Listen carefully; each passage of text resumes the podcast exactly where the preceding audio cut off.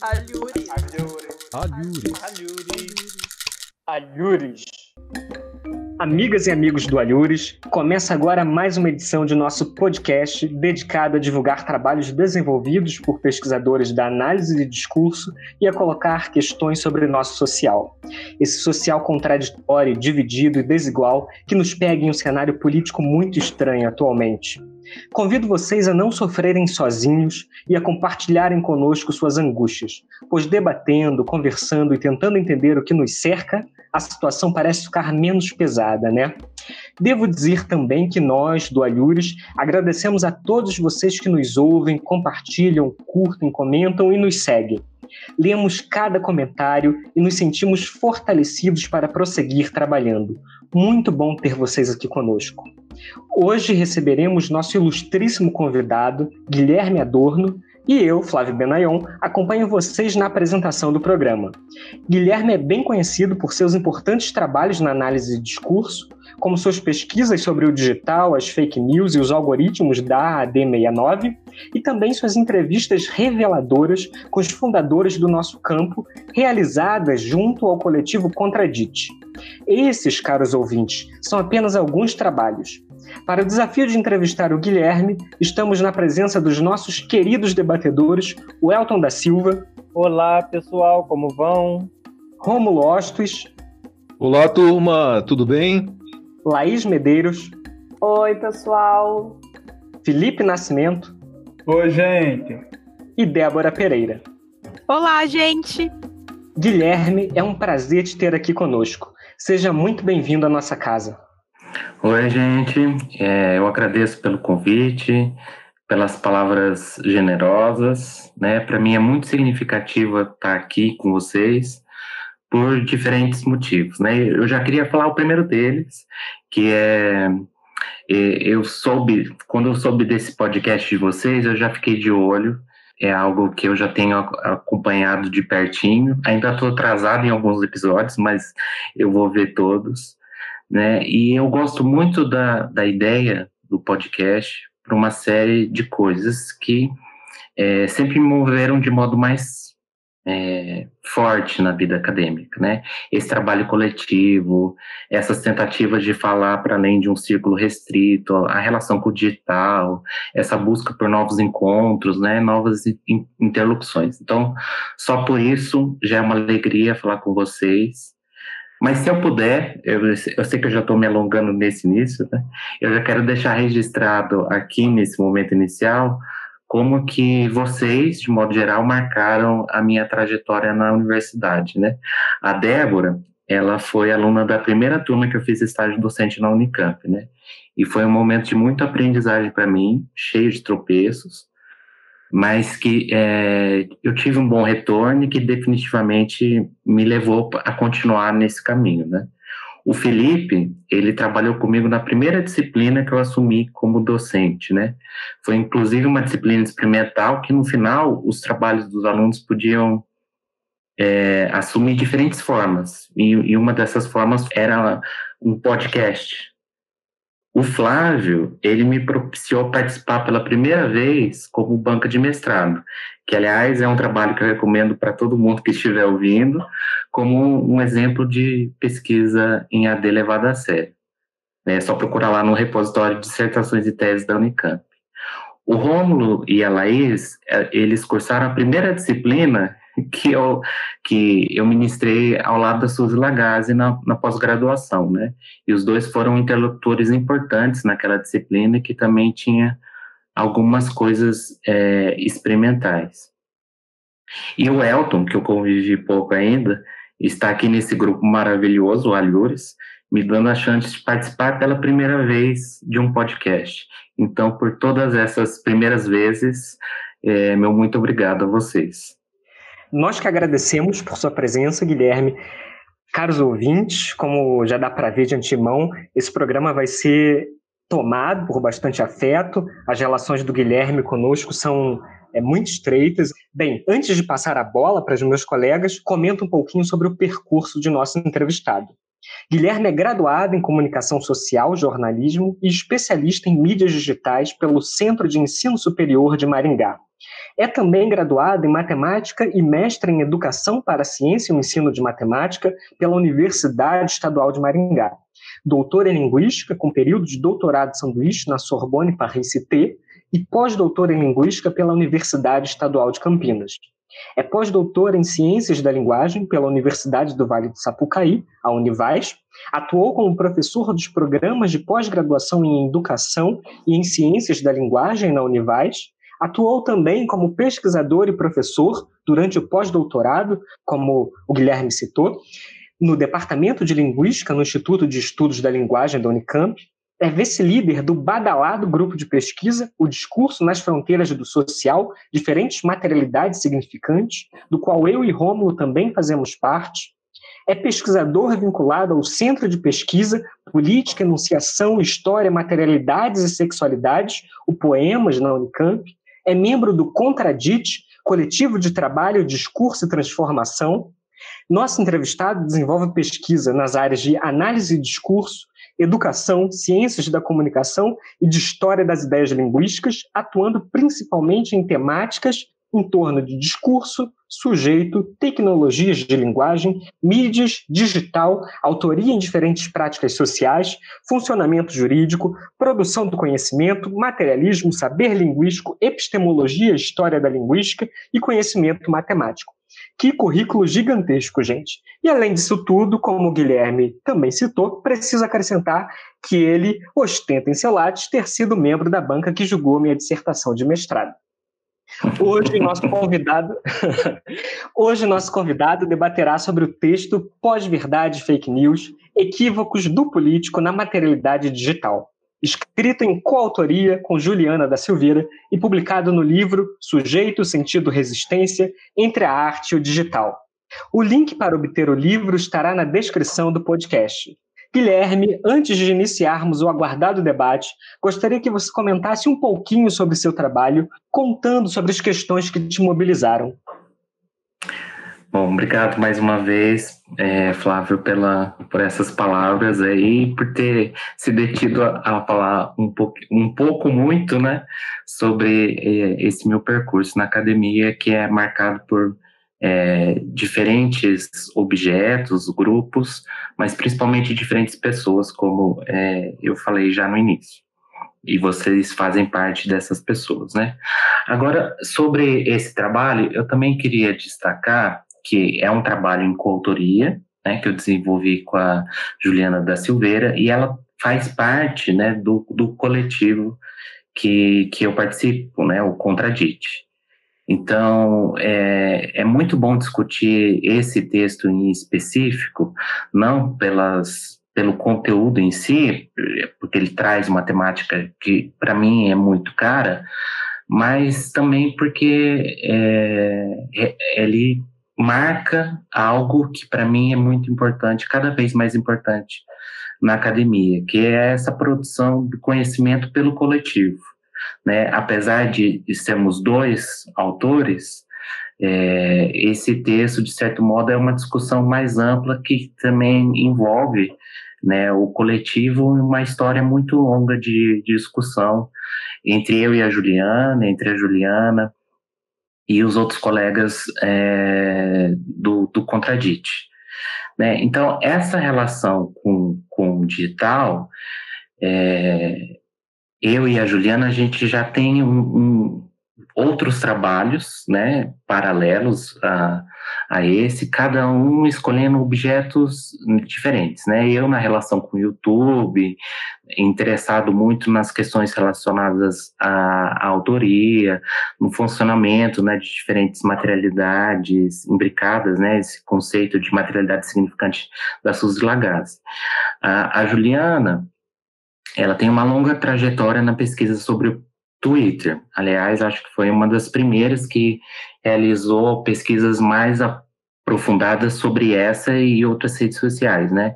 E ela investiu muito, principalmente desde a tese de doutorado dela, sobre o ordinário, sobre o sujeito ordinário, sobre o rumor, né? Ela sempre teve especial interesse sobre o modo como as redes sociais afetam e continuam afetando o discurso político em período de eleições ou fora desse período, né?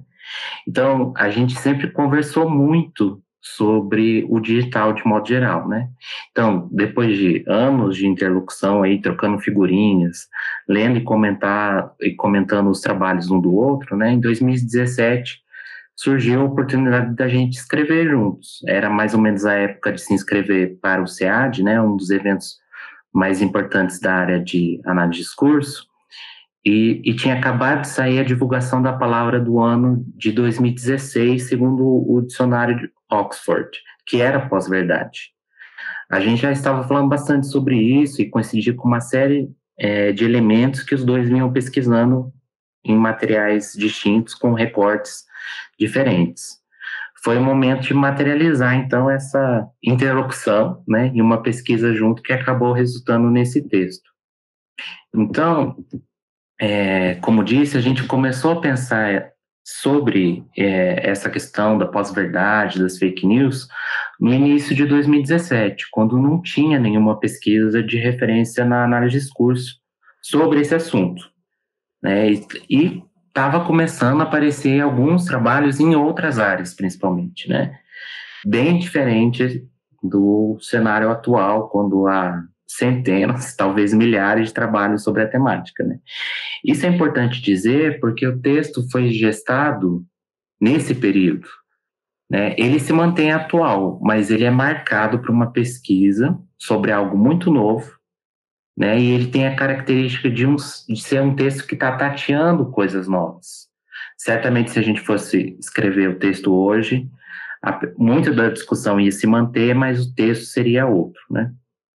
Então, um dos objetivos principais foi intervir nesse debate que ainda é muito opaco, apesar de alguns enunciarem tantas certezas é, sobre o assunto. Há, há algumas questões em torno da pós-verdade e das fake news têm sido mal colocadas ou dizendo de outro modo, talvez essas, essas questões estejam um pouco fora de lugar, né? Então a gente buscou compreender um pouco as contradições sobre processos é, que são muito heterogêneos, mas que recebem essa mesma sigla de fake news ou pós-verdade, como se tratasse tudo da mesma coisa, né? E a gente vai ver que em cada material em, em, em, cada objeto, isso vai se realizando de modo diferente, né? Então a gente fez um recorte muito específico, né? Então, ao mesmo tempo que tem aspectos novos, também tem uma certa continuidade em relação a processos antigos e talvez provavelmente estruturantes da nossa sociedade, né? Então, um, um ponto principal que a gente vai abordar a partir dessa discussão é, entre fake news e, e pós-verdade é essa divisão entre o que é verdade, o que é mentira, o que é fato, o que é opinião, o que é realidade, o que é ficção, e como é que isso vai movendo os sentidos em torno da questão, em diferentes práticas, em diferentes espaços, né, atingindo é, hoje a gente sabe as consequências disso no Brasil para o discurso político, enfim, diferentes áreas. Então, de modo geral, o texto surgiu daí com esse interesse de abordar muito mais essas contradições e tentar é, entrar no debate. Por esses comentários, já podemos ver que nosso programa será sensacional. Guilherme, o pessoal aqui está afoito para te encher de questões, então vamos lá. Rômulo, é com você. Obrigado, Flávio. Obrigado. Obrigado, Guilherme, também pela sua presença aqui. É, me dê a liberdade de chamá-lo por Gui, né? É, já chamei por Guilherme pelo vício de, em algum momento, ter sido seu aluno também, mas ao longo desse tempinho, desde aquela época que você citou aí, é, como Laís e eu éramos seus alunos, a gente já tornou essa relação mais fraternal, assim, do que qualquer outra coisa. Né? Então, Gui, seja bem-vindo.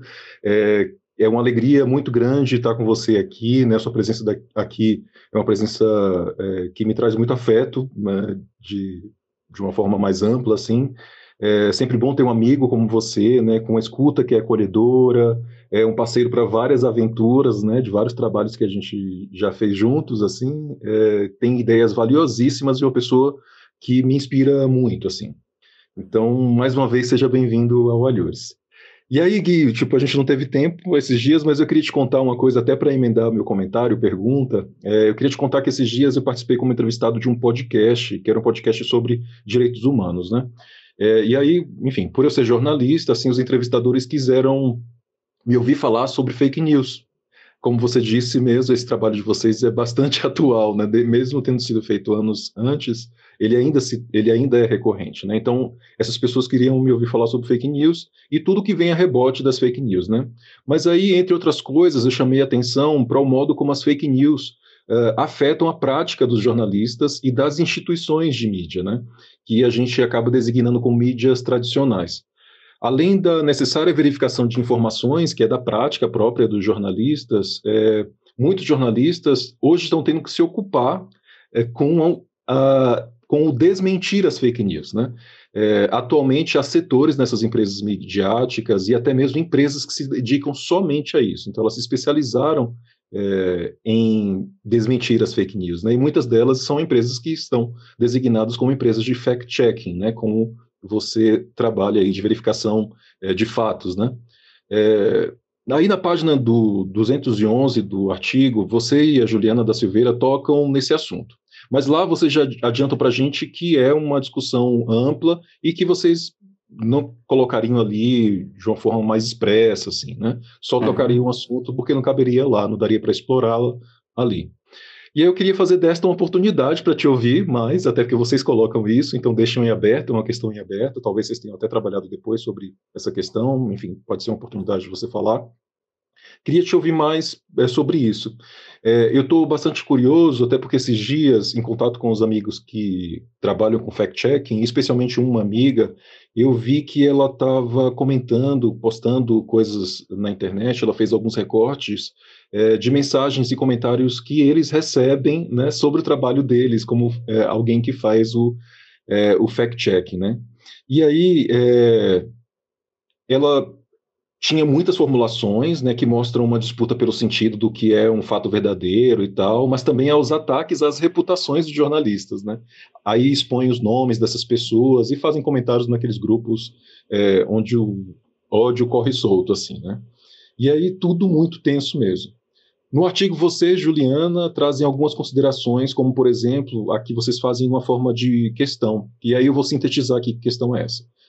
Um cenário em que produção e compartilhamento de fake news aparecem, entre aspas, de forma pouco discernível, que é o que vocês colocam, a prática do fact-checking passaria a ser uma das formas atuais de regulação dos discursos?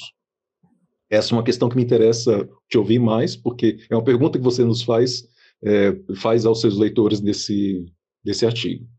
Aí eu queria que você explorasse esse último ponto, o da regulação dos discursos pelo fact-checking, e que você fale para nós, nossos ouvintes do Alhures, mais alguma coisinha que você e Juliana quiseram falar e não tiveram espaço ali no artigo é, para explorar.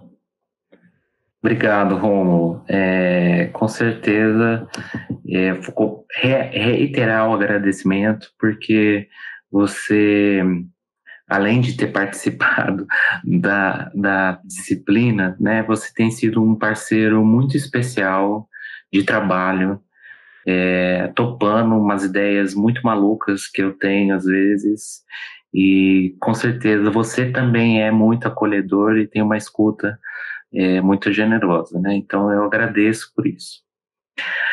Agora, sobre a pergunta, ela é complicada em vários sentidos, né? Tem uma questão aí, porque eu e a Juliana, a gente conversou sobre alguns desses, desses pontos aí que você aborda, é, mas a gente não desenvolveu muito, né?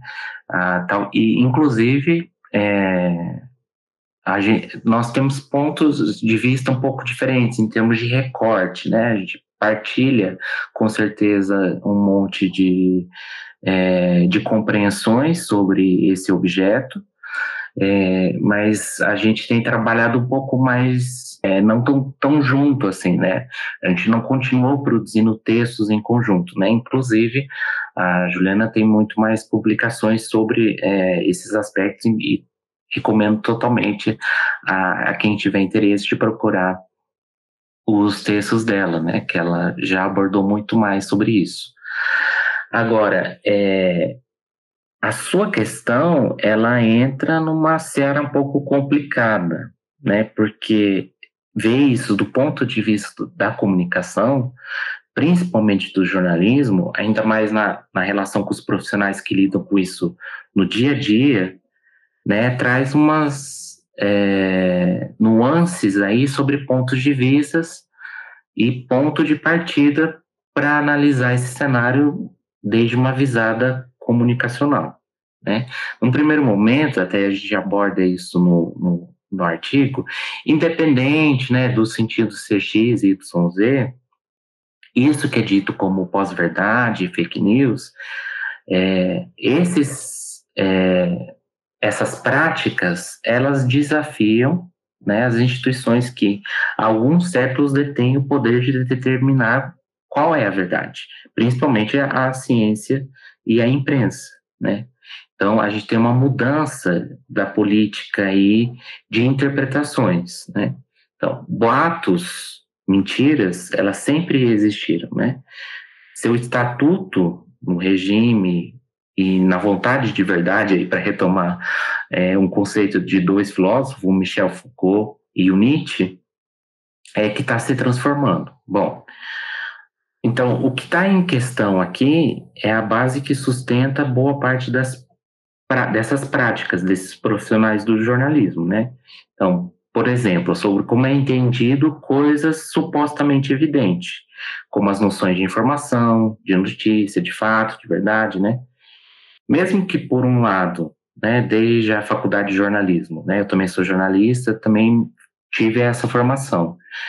É, mesmo na faculdade, é, chega a se discutir que objetividade total não existe, que a imparcialidade é um mito e coisas do tipo, o que o profissional aprende e busca é chegar o mais próximo disso que ele sabe que não existe, através de inúmeras técnicas, né? Escutando dois, três, quatro lados, diversificando fontes de informação, uma escrita técnica que preze, né, pela descrição de certos elementos, né? Quando a gente vai, uma das primeiras coisas que a gente aprende no curso é o famoso lead, né? Esse primeiro parágrafo que vai buscar seis perguntas fundamentais, etc, etc. Né? Bom, então essa prática que busca aquilo que sabe que não existe já é um jogo maluco entre evidência e absurdo que algumas vezes toca o cinismo.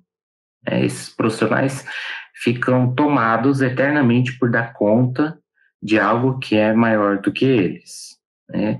E a gente sabe também que, em termos de jornalismo, principalmente o jornalismo atual, nessa relação com o digital, é, é uma prática comum nas empresas de que é, o valor maior é quem dá a notícia primeiro. Né? Isso sempre foi algo de disputa entre as diferentes instituições jornalísticas, mas ela se acirra de modo maior no, uh, no digital. E aí o que, o que acontece também, né, não dá para esquecer disso, que esses profissionais, eles são demandados a sempre produzirem mais, mais, mais. A gente sabe que é próprio da prática profissional, independente disso estar tá num manual ou num, é, no, na, na, ética profissional, esses profissionais eles são tão exigidos por essas empresas que eles não têm tempo de, verificar essas informações e fazer um trabalho real de, é, de investigação da informação. Né? Então, em certo sentido, né? A mentira, nesse sentido mais usual, sempre fez parte da nossa sociedade. Né? A mentira sempre esteve presente na mídia, inclusive no jornalismo. Né? Eu sempre brinco que a revista Veja é, é a pre precursora das fake news no Brasil. É, é uma brincadeira, não porque a Veja não fala mentiras desde sempre, mas porque existiram outros veículos jornalísticos antes dela que estavam muito longe da tal objetividade, imparcialidade e não faziam tanto esforço para esconder isso, né? Na própria análise de discurso, isso já foi estudado. A Betânia Mariani, uma pesquisadora muito conhecida na área, professora da Universidade Federal Fluminense, em Niterói, há uns sei lá, 30 anos, já mostrava como que a imprensa produzia um imaginário sobre o comunismo no Brasil. E esse imaginário, ele teve consequências políticas para a época e tem consequências para os dias atuais, né? Hoje, com as redes sociais, a gente vê uma atualização dessa dinâmica, uma mudança desse estatuto e do poder de quem pode anunciar, enunciar essas mentiras. Né? Então, se a gente for pensar né, esse sentido usual de mentira, ele tem uma relação sempre com o poder, né? Então, como algumas instituições jornalísticas já não possuem mais credibilidade para alguns sujeitos, né, é, surgem as tais empresas de checagem de fatos, que inclusive em sua maioria elas são resultado da co colaboração das mídias tradicionais, né, na busca de se desvincularem, né, os seus nomes e produzirem esse outro nome a partir de uma agência de checagem de fatos, né? Para ocupar um imaginário que essas outras mídias já não conseguem mais ocupar, justamente o da objetividade, da imparcialidade. Né? Então, há, há, há, um deslocamento desse lugar de quem vai dizer o que é objetivo e o que, que é imparcial é, tá, tá nessa disputa, né? Isso não se dá de forma mecânica, não é direta, não é homogêneo, não acontece o tempo todo, mas está nesse embate de quem pode dizer o que, que é objetivo e o que, que é imparcial. Então, essas empresas de checagem de fato, elas estão se protegendo nessa posição de guardiões da informação, né? Mas elas não, não conseguem dar conta justamente desse... É, dessa produção muito ampla e que escapa de, é, de uma verificação por, é, por alguns sujeitos, né? Então, como você disse, é, o ataque que a sua colega recebeu muitas vezes é um ataque pessoal, porque não se está mais questionando tanto, ou se questiona talvez, mas é menos a informação em si e mais de quem está enunciando essa informação. Então o ataque vai direto por essas, é, para essas é, pessoas que estão nessas empresas jornalísticas. Então, justamente a, a, esse surgimento das agências de checagem de fato, é, elas surgem para tentar disputar esse espaço de dizer o que é objetivo, o que é imparcial, e é, como a gente enunciou, mas eu não sei dizer muito mais sobre isso, uma tentativa de regular esses discursos. Se é eficaz ou não, isso está acontecendo agora, né? Então, algumas coisas conseguem abafar, num certo sentido, né? Alguns sentidos que estão aí explorando, mas a dinâmica ainda está acontecendo, né? Então, essa é uma tentativa de regular os discursos. O quanto vai conseguir ou não, eu ainda não sei dizer. Não sei se eu te respondo. Guilherme, eu estou muito feliz por ter aceitado o nosso convite para conversar com a gente aqui no Alhures, principalmente porque, como tu já disse, a gente tem um histórico e tu teve um papel muito especial na minha formação. Inclusive, um spoiler aqui, vai ter uma linha bem bonita para ti na sessão de agradecimentos da minha tese. Aguarde. Vou aguardar. Então, voltando para o texto que a gente está debatendo hoje, ele abre para pensar em vários pontos diferentes e eu queria te chamar para pensar em algo que não está diretamente no texto, mas que talvez já tenha passado pelas tuas reflexões, pelas conversas com a Juliana, enfim. Veja, o texto foi publicado em 2019 mas pelas referências de acessos nas notas de rodapé, e sabendo que ele é resultado de uma apresentação no SEAD, e depois dessa introdução que tu fez sobre a, sobre a escrita dele, a gente pode dizer que ele foi escrito ali entre 2017 e 2018, certo? Sim. E de 2018 para cá, no caso, desde a última eleição presidencial, a gente teve muito material para pensar em fake news em pós-verdade, em checagem de fatos, enfim. Eu quero citar dois episódios. Uma imagem com aquilo que ficou conhecido como mamadeira de piroca, que circulou na época da eleição e uma imagem bem recente do presidente mostrando uma caixa de cloroquina para uma ema. Ambas as imagens produziram efeitos em mim, efeitos bem diversos, porque na ocasião da mamadeira, eu pensei, não é possível alguém acreditar que isso circula numa escola. E nessa ocasião mais recente da EMA, eu pensei, isso só pode ser montagem, porque não é possível que um presidente se preste a uma cena dessas. E aí, lendo teu texto, eu fiquei me perguntando sobre o que, que a gente pode pensar, enquanto analistas do discurso, sobre interpelação ideológica e também sobre pré-construído quando a gente se depara com esses efeitos. Falando por mim, por essas experiências. No meu pré-construído sobre educação e sobre presidência, nenhuma dessas imagens seria possível. Mas a gente sabe que a mamadeira convenceu muita gente, embora ela nunca tenha circulado em ambientes educacionais, e que o presidente realmente, de fato, mostrou uma caixa de cloroquina para uma EMA. Então, Guilherme, eu acho que a minha pergunta pode ter ficado meio dispersa, mas qualquer comentário que tu fizer sobre esses pontos que eu levantei certamente vão ser muito proveitosos e eu já te agradeço de antemão pela resposta. Ah, obrigado, Laís. É, vou ficar esperando, então, o agradecimento na, na tese. É, eu acho que você trouxe aí elementos é, que, eu, que é justamente por onde a gente é pego nessa relação com o que é dito sobre fake news e sobre pós-verdade. É, porque você falou né, da questão da interpelação ideológica, do pré-construído.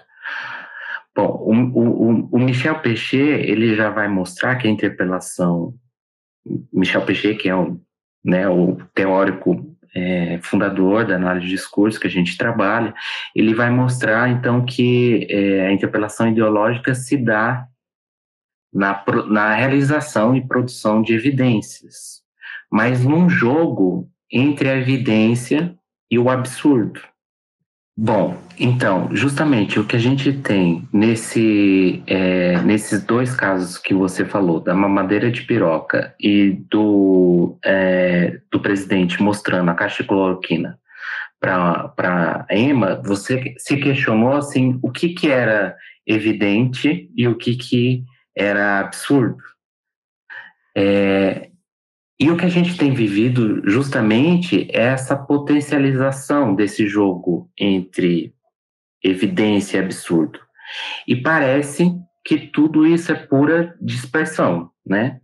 Porque essa dispersão de sentidos, ela é eficaz para um certo poder, né? Porque a gente fica capturado pela busca da informação, de distinguir o que é real do que é absurdo, né? É, ao disputar o sentido sobre a existência ou não da mamadeira de piroca, ou nos espantar com a foto de um presidente mostrando uma caixa de cloroquina para uma EMA, a gente está discutindo menos questões que são estruturantes da nossa sociedade. Então, o que a gente está vivendo hoje, em termos de desmonte das universidades, de políticas públicas, eu estou falando a gente como sociedade, de modo de discussão ampla, né? não como isso dá no debate é, específico em alguns lugares, porque é, há debate. Né? Mas isso é, fica localizado, porque o que a gente vê em termos de grande circulação são esses elementos que jogam com o absurdo, né?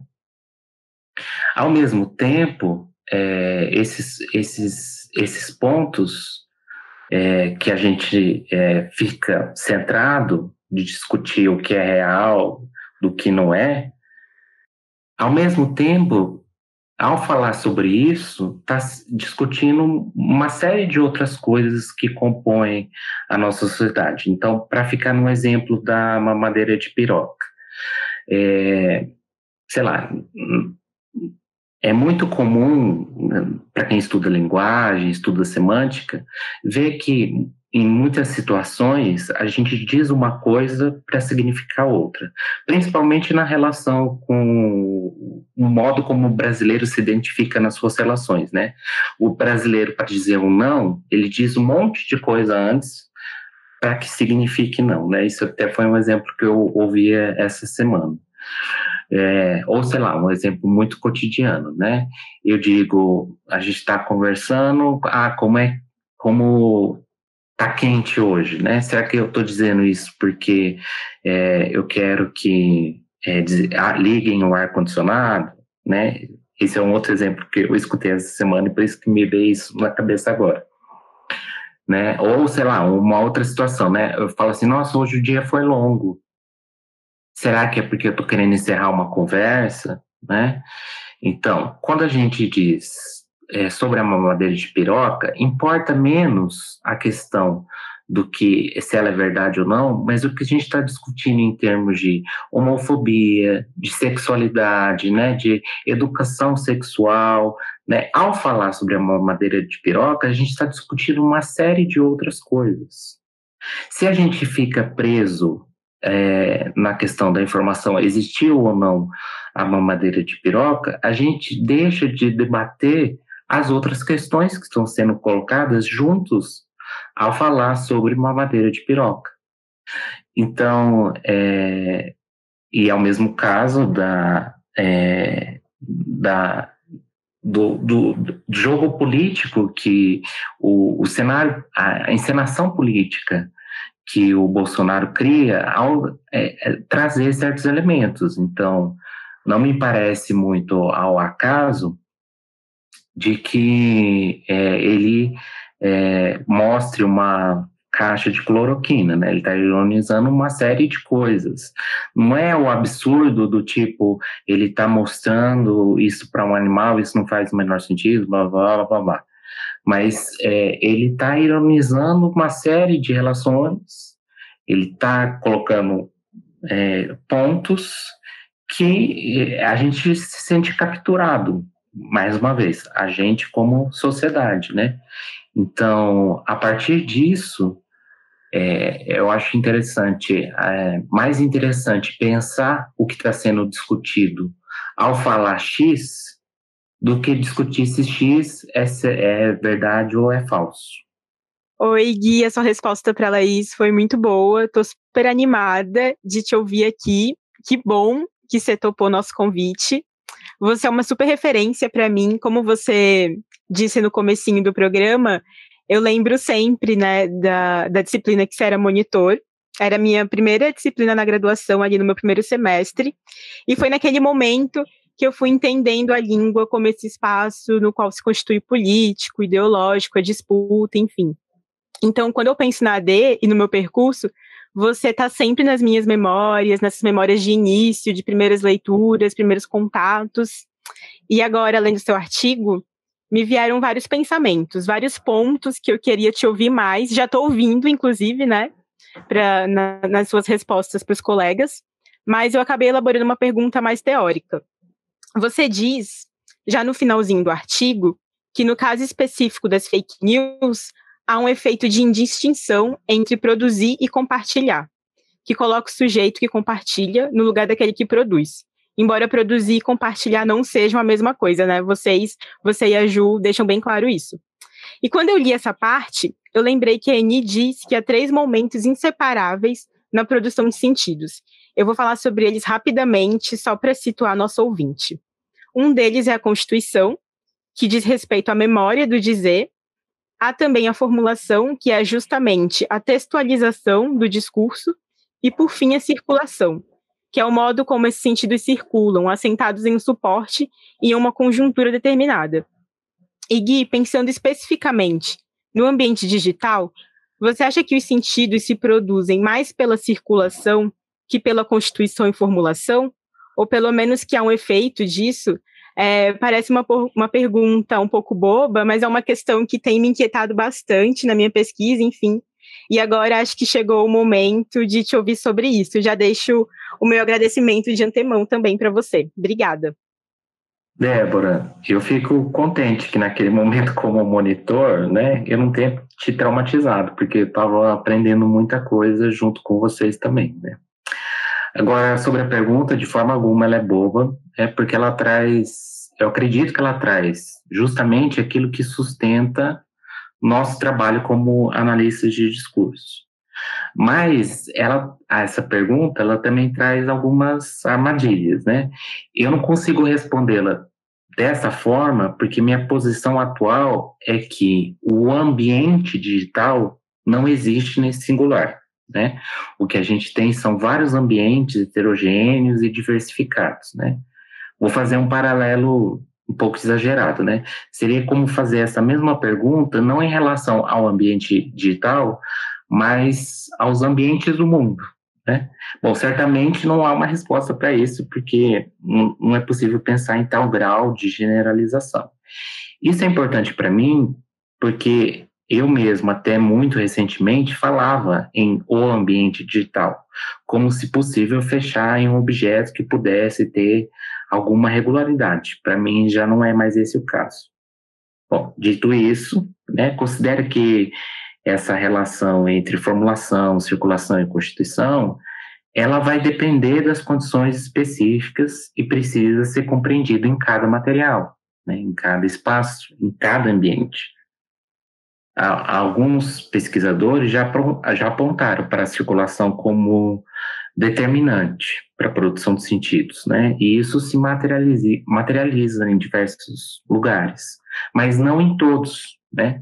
Certamente esse mecanismo que você disse de compartilhar pelas redes sociais dá um novo estatuto para a circulação, mas não funciona do mesmo modo no WhatsApp, no Twitter, no Facebook, no YouTube, em blogs, no e-mail, no podcast, né? Nesses diferentes espaços. É justamente no entrecruzamento da circulação, na formulação e, na, e da constituição que esse compartilhar vai significar né? E a depender da normatização própria de cada espaço, das condições ideológicas, da imbricação das diferentes materialidades significantes, né? Cada uma dessas instâncias pode ter um, um elemento sobredeterminante. Mas, de novo, sempre a formulação, circulação e constituição funcionando nas suas relações conjuntas, como você mesmo disse, né? Então, eu não tenho como dizer é, se a circulação vai ser um elemento determinante. Para responder de modo muito direto, acredito que não. Né? Isso vai depender das condições, como eu disse. Guilherme, seja muito bem-vindo ao podcast Alures. É muito bom poder dialogar sobre suas elaborações analíticas e teóricas é, a partir da leitura do seu texto, né? E agora aqui no nosso papo. É, eu entendo que as questões que vocês trazem, você e a Juliana, né, no, no trabalho, são fundamentais, né, e teremos que lidar com elas daqui para frente, né, enfrentando mais esse desafio, como se já, não tivesse o bastante.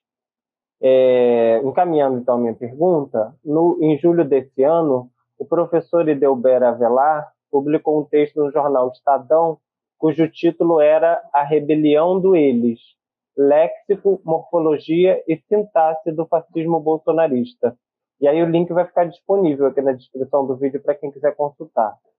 É, dentre várias coisas que são discutidas né, no texto, o professor faz um alerta em questão ah, em relação à questão do compartilhamento, que é também um objeto de preocupação de vocês no artigo, né, que lemos para essa entrevista. Ao que parece, passou despercebido o fato de que, diferentemente de redes sociais como o Facebook e o Twitter, é, nas quais o compartilhamento mantém uma espécie de fio que conduz a uma publicação original, no WhatsApp, o compartilhamento apaga os vestígios da autoria. É, eu estou centrando minha pergunta nessa questão porque você menciona no seu trabalho algo com que eu concordo muito, que é essa existência dessa indistinção, né, por efeito, entre o produzir e o compartilhar, o que, no meu modo de ver, toma uma dimensão bem específica na medida em que temos, pelo próprio funcionamento da rede social, um apagamento da autoria. Ou seja, eu recebo um link do meu irmão, né, lá no WhatsApp, e eu sei que esse link veio do meu irmão, mas quem enviou para ele eu já não sei, né? Isso sem falar nos links que são postados em grupos, né? É, e aí eu entendo que de algum modo saber é, o, a questão de saber de onde que veio tal informação vai perdendo a força, né? A importância de saber de onde é que veio essa, essa informação vai perdendo a força, já que ela não é localizável mesmo, né? E aí isso vai dando lugar à necessidade de confiar na veracidade da informação a partir da relação de confiança deste último que me enviou, né? Já que essa última pessoa que me enviou é a única que eu posso saber de fato quem que é. E, e aí, tendo em vista o modo como aqui no Brasil se dão as relações de confiabilidade, é, em certos temas, por exemplo, confia-se mais no pastor, em um parente, do que no professor, no especialista, ou em outra dimensão, confia-se mais em quem diz algo com que eu concordo do que outra pessoa de quem discordo, mas que diz algo com que não me identifico, né? Ainda que o que foi dito esteja fundamentado em discursividade mais estabilizada como a da ciência, te pergunto, como esse funcionamento pode ser observado a partir do modo como você discute o efeito rumor? Então, Elton, é, obrigado por trazer vários elementos é, que são muito caros para esta discussão, né? E você toca numa articulação que é muito interessante para mim e eu tenho perseguido ela em diferentes trabalhos, que é essa articulação aí entre autoria, produção e compartilhamento realizado por esses sujeitos nas redes sociais. Né? Essa questão do efeito rumor já é, um, já é um conceito que foi elaborado pela Juliana da Silveira na tese é, de doutorado dela em 2015. Eu já vou falar sobre ela, mas antes eu queria tocar num ponto que você fala dessa possibilidade de, em algumas redes, como no Twitter e no Facebook, você conseguir vasculhar a linha de compartilhamento e chegar num suposto é, autor origem, né? E, e nessa relação com o WhatsApp, esse compartilhamento viria de outros lugares, né? Pelas relações familiares, enfim. E isso coloca certamente um, um problema para a gente. Né? Eu fico pensando se a gente poderia olhar para essa questão também a partir de uma retomando mais uma vez o Michel Foucault, se a gente pode perguntar nessa questão, se hoje em dia, né, no modo como o Foucault conceita, conceitua o nome de autor, né, e o que ele fala também sobre o comentário, se esses dois espaços, o nome de autor e os comentários, ele teriam um, disputando o mesmo estatuto. Eu acho que essa é uma questão para se fazer, né? Mas, independente do nome de autor, o que está envolvido também nesses processos é como que essa autoria se constitui, né? Como que é, esses, tu, o, o que é produzido nas redes sociais passa por qual processo de constituição de uma autoria. É, é muito diferente a, autoria no sentido mais clássico, moderno, se a gente pode dizer, ela vai passar necessariamente por uma instituição, né?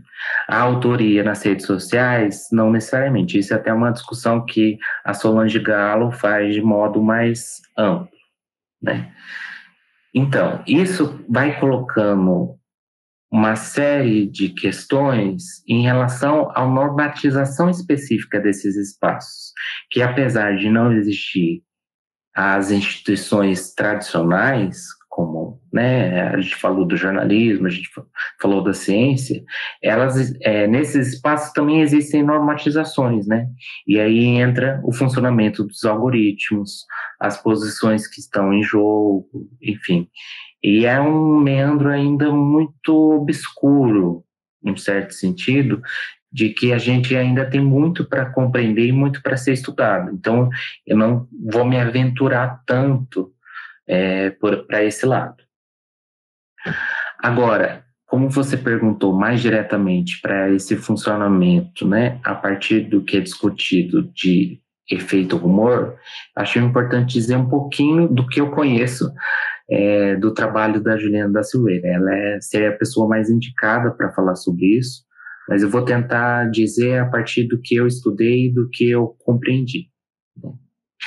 É, justamente, é, o, o, conceito de efeito rumor da Juliana, ela tenta escapar dessa armadilha de pensar os processos discursivos, né, para além do parâmetro da informação.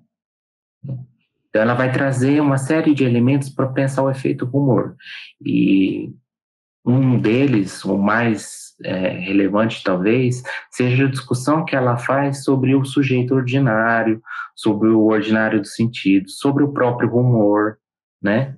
Então, o que ela vai dizer é que é próprio do sujeito ordinário na rede disputar pelos sentidos no momento em que há uma instabilidade desse sentido, né? No momento de um acontecimento. Isso é uma discussão mais recente que ela tem feito, né? E isso justamente seriam os rumores, né? Esse modo do sujeito ordinário disputar pelos sentidos. Né? Uma primeira compreensão do efeito rumor seria esse funcionamento específico das redes, em que, no encontro dessa produção do sujeito ordinário com os mecanismos de normatização, é, há uma reapropriação dessa disputa que acaba apontando para a reprodução do mesmo. Então, para citar um exemplo de mecanismos de normatização e que é estudado pela é, Juliana da Silveira, Strange Topics, no Twitter. É, ali você vai regulando o que é supostamente os temas do momento, né, através de hashtags, que é um, um algo que a Juliana da Silveira é, estudou bastante e que a Débora está estudando agora, inclusive, né, bastante também. Mas o que acontece? Aparece como se fosse ali nos Trend Topics a própria produção desse sujeito ordinário. Mas essa produção do sujeito ordinário já lida pela máquina. Né? Então já, não, já é essa, esse sujeito ordinário transformado a partir de uma posição normativa da máquina, entre outras posições que estão em jogo é, naquele, naquele espaço digital. Né? Então já não é, por isso que é feito, não é o rumor tal como foi produzido pelo sujeito ordinário, é o efeito rumor. Então essa é uma primeira compreensão desse efeito rumor. Por outro lado, o efeito rumor ele funciona como um modo desses sujeitos ordinários fazerem parte do processo de construção dos sentidos que ainda não estão estabilizados, né? buscando aí des desestabilizar, talvez, versões que vêm de campos hegemônicos, como o midiático tradicional ou a política. Então, esse compartilhar na rede, que é atravessado por essa normatização, também pode funcionar como uma partilha de sentidos, de sentimento de pertencimento, né, a uma é, dos sujeitos a, a, aos acontecimentos, né, contando suas versões, outros sentidos, né, mas sempre transformado, mas ainda assim tem algo desse sujeito. Então, justamente a, é, compreender essa contradição é algo fundamental para a gente e é algo que está se realizando agora, na, no momento, né? Então, pensar essa prática de compartilhamento como efeito humor né, pode possibilitar a gente pensar para além dessa relação com a noção de, de informação na relação com os rumores. É, enfim, né, são, são, são elementos que estão aí mais uma vez para serem compreendidos. Acho que nas outras respostas e nessa eh, fica patente que eu estou tateando vários elementos, né? Porque ainda são processos que a gente está compreendendo e eu acho importante marcar isso porque esse artigo ele é, foi produzido com pesquisa, com análise, mas sobre processos que estão em andamento, e isso traz algo de, de difícil, é, que é difícil acertar os parâmetros, né? Então, é, as minhas respostas estão muito nessa direção, assim, eu estou apontando para algumas contradições, mas ao mesmo tempo dizendo que há muito para ser compreendido, porque realmente é um, é um processo que exige uma pesquisa coletiva muito grande que está afetando o discurso político, o discurso científico, enfim, né? Oi, Guilherme, tudo bem? É. Eu também quero tatear, sim, como tu tá tateando. É muito bom ouvir tua reflexão e ouvir as tuas respostas, tu fazendo essa reflexão aqui com a gente. Um tema que é tão importante e tão atual, né? Estamos todos imersos no digital. Além disso, eu estou muito feliz com este programa. Assim, é uma alegria te ouvir. É, eu quero dizer que eu aprendi muito contigo e ainda aprendo. Tu contribuiu ativamente com parte da formação de alguns integrantes do grupo, como tu mesmo falou no início do programa, em particular a minha formação, já que tive a oportunidade de trabalhar contigo quando fiz meu estágio docente durante o doutorado. E esse momento foi decisivo na minha escrita de tese, um momento que para mim foi doloroso, já que naquele momento, naquela disciplina que eu trabalhei contigo, é, discutimos questões relacionadas à palavra e a dicionários, e eu acho que foi um momento chave na minha formação, no meu doutorado. Além disso, foi um momento de escuta, já que tu foi um interlocutor fundamental nesse percurso. Muito obrigado por todo o apoio, escuta e ensinamentos, e eu quero registrar tudo isso aqui no nosso podcast. Além disso, Guilherme, eu gostaria ainda de ressaltar a força dos teus trabalhos na compreensão digital e a forma que tu lança perguntas a nós, analistas de discurso materialista, fazendo a teoria funcionar e se movimentar. Hoje, infelizmente, Guilherme, eu tenho que fazer a última pergunta deste programa, que com certeza vai marcar a história do Alhures. Já está marcando. A pergunta que eu vou te fazer se aproxima de minhas pesquisas e eu gostaria de te ouvir um pouco sobre isso. Gostaria de te ouvir um pouco sobre as palavras. Eu sei que tu não trabalha diretamente com isso, mas tenho certeza que tu vai trazer para mim e para os ouvintes uma ótima reflexão. Em determinado momento do teu texto, com Juliana Silveira, lá na página 205, tu cita Claudina Roche para dizer que, abro aspas, a determinação na linguagem é uma das formas de materializar o litígio histórico. Fecho aspas. Em outro momento, vocês, tu e Juliana Silveira, apontam para o fato de que algumas palavras que vocês analisam se ligam historicamente a palavras da língua inglesa. É o caso de fake news, notícias falsas, post-truth, pós-verdade e fact-checking, checagem dos fatos. Fala um pouquinho para a gente que te ouve aqui no nosso podcast, como um analista de discurso materialista compreende esse, esse litígio histórico que se materializa na linguagem, especial nas palavras, e como o analista de discurso pode analisar, compreender a circulação de palavras de outras línguas, no caso da língua inglesa, na nossa língua brasileira, no nosso português brasileiro e no nosso espaço brasileiro. Fique à vontade, Guilherme, para comentar o que achar relevante do meu comentário. Muito obrigado. Obrigado, Felipe. Né? Eu que, primeiro, né, de tudo, eu que agradeço por ter você como interlocutor porque é alguém que eu admiro pelo intelectual que é, mas principalmente por fazer as perguntas que incomodam, né? Que mexe na ferida, que cutuca a gente de algum modo. Eu acho até que hoje você pegou leve comigo, porque você costuma sempre ser provocativo, né? Agora, eu não sou besta de me arriscar a falar muito sobre a palavra aqui na tua frente, né? Talvez eu contorne alguns pontos e deixo para você me dizer algumas coisas depois, se você quiser. É a sua vez de falar.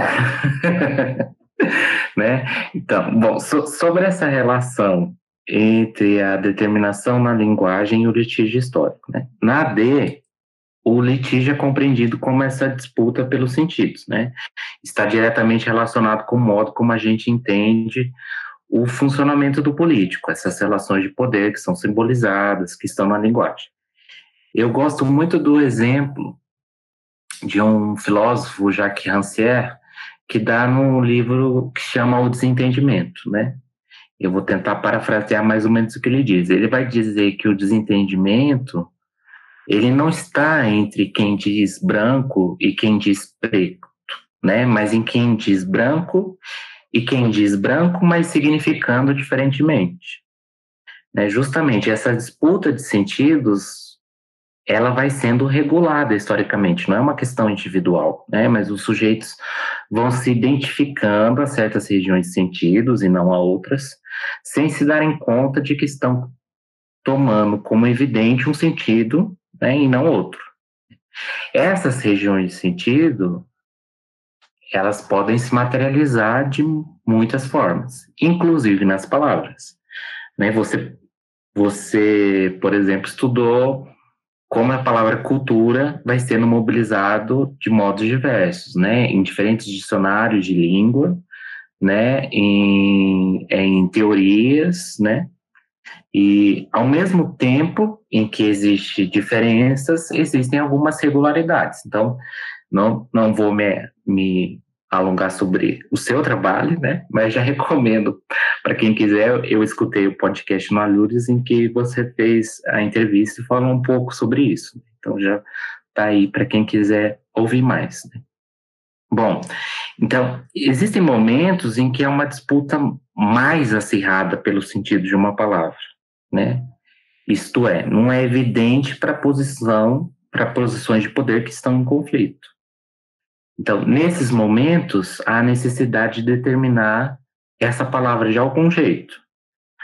No caso de uma parte do, do material que a gente analisou, né, nos verbetes dos dicionários Oxford e no dicionário Priberan, essa determinação aparece na forma de adjetivações, né? é, em vez né, de, de contrapor, de um lado, a verdade, o fato, né, e de outra crença, justamente porque essas palavras estão sendo disputadas, há necessidade de você qualificar, adjetivar, e aí vai aparecer coisas do tipo é, falta, fato alternativo, falsa verdade, que em outro momento poderiam parecer absurdas, né? Ou pode aparecer coisas que no, em outro momento também poderiam ser um pleonasmo, né? Fato objetivo, verdade objetivo. Então, você tem a necessidade de determinar a palavra na forma de uma adjetivação, porque ela sozinha é considerada indeterminada. Né? Então, justamente essa indeterminação, ou no modo como ela é materializada, essa determinação pelo, com, com os adjetivos, ele é sintoma de uma disputa de sentidos. Então, é interessante quando a gente vai olhar para alguns debates que são feitos com o pessoal da comunicação, né? Outro dia eu escutei de um pesquisador da área falando justamente isso. Fato é fato, notícia é notícia. Não faz sentido falar em fake news. Notícias falsas não são notícias. Né? Só esses enunciados já seriam muito interessantes serem analisados.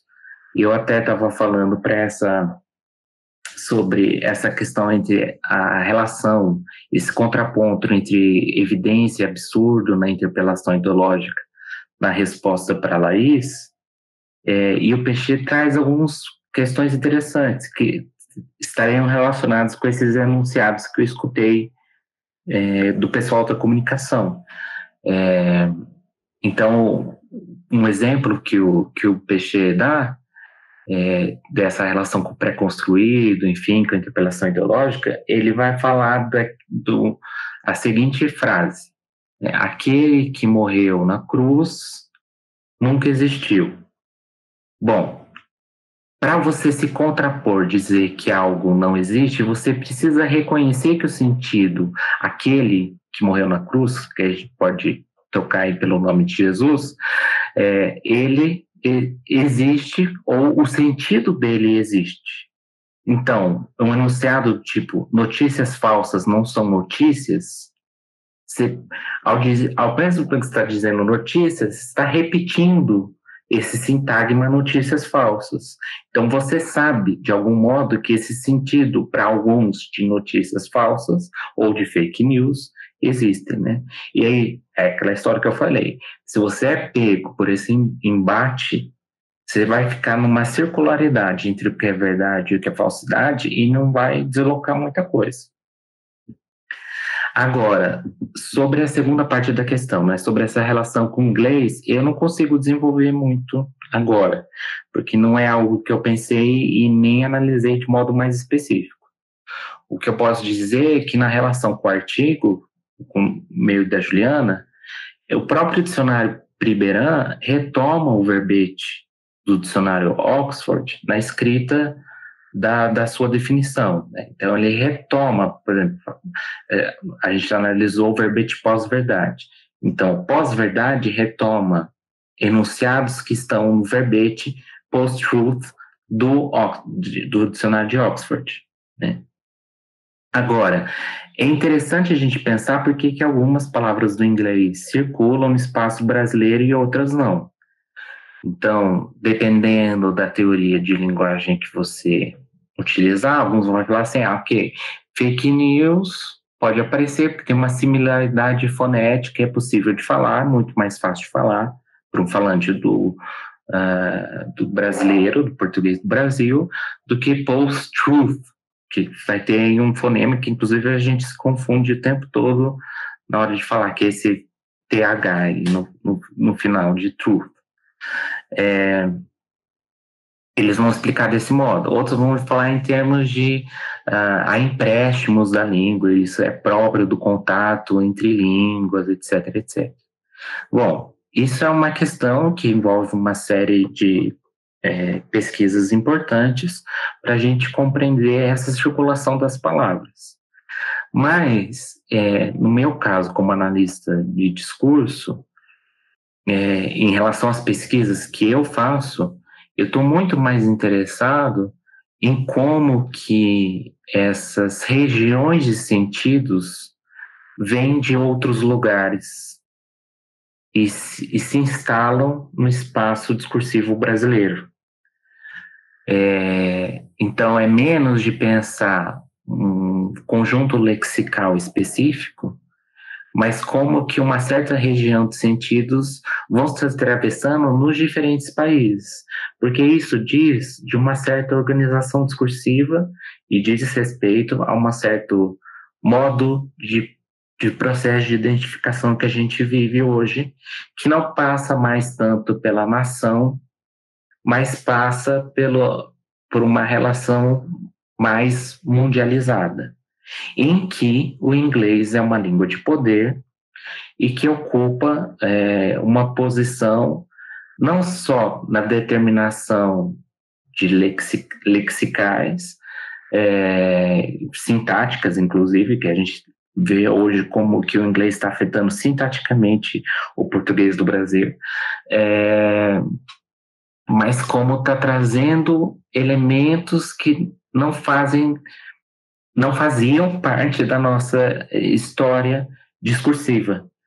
Né? E justamente isso, pensando especificamente na relação com o digital, o inglês, além de ocupar uma posição de poder, ele é, aqueles falantes que são falantes do inglês e que determinam ah, as justamente eles determinam as políticas e as relações de poder de modo um pouco imperial, se a gente pode dizer assim.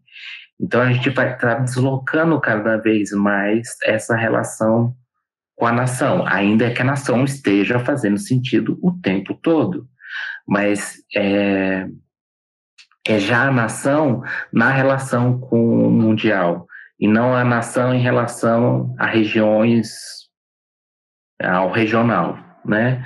Isso vai deslocando questões e tem consequências para a língua, para as discursividades, enfim, né? Não posso dizer muito mais do que isso, é só, mais uma vez, tateamentos é, sobre essas questões. Que entrevista fantástica, gente. Questões e reflexões muito proveitosas para nos ajudar a pensar sobre o que está acontecendo atualmente no Brasil. Infelizmente, como diz o ditado, tudo que é bom dura pouco já estamos chegando ao fim do nosso programa. Guilherme, muito obrigado por sua presença e por conversar com a gente sobre um trabalho tão importante para este momento bizarro que estamos vivendo. Ler seu trabalho nos ensina muito. Eu que agradeço, obrigado pela escuta, pela oportunidade de falar com vocês. É, desculpa aí as meus tateamentos, mas é realmente é, é, de certo modo, uma convocação para mais gente pesquisar sobre o assunto, levar isso a sério, é, porque está afetando a nossa. São questões que afetam a nossa vida, né? Como você disse, e é um momento realmente muito bizarro que a gente vive. Então, obrigado por esse. É, esse pequeno momento aí de partilha e de, de escuta mútua, de interlocução. Eu que agradeço. Nós somos muito gratos por você tatear conosco aqui no Alhures. É um privilégio para a gente. Queridos ouvintes, não esqueçam de se inscrever em nosso canal do YouTube e em nossos perfis do Facebook e do Instagram. Se você curte o Alhures, nos acompanhe e compartilhe esse e outros episódios em suas redes.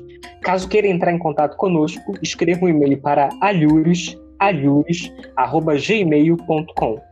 Como sempre, foi um enorme prazer tê-los em mais esse programa. Nosso abraço a todas e todos. Até a próxima. Tchau, tchau, pessoal. Tchau, gente. Tchau, gente.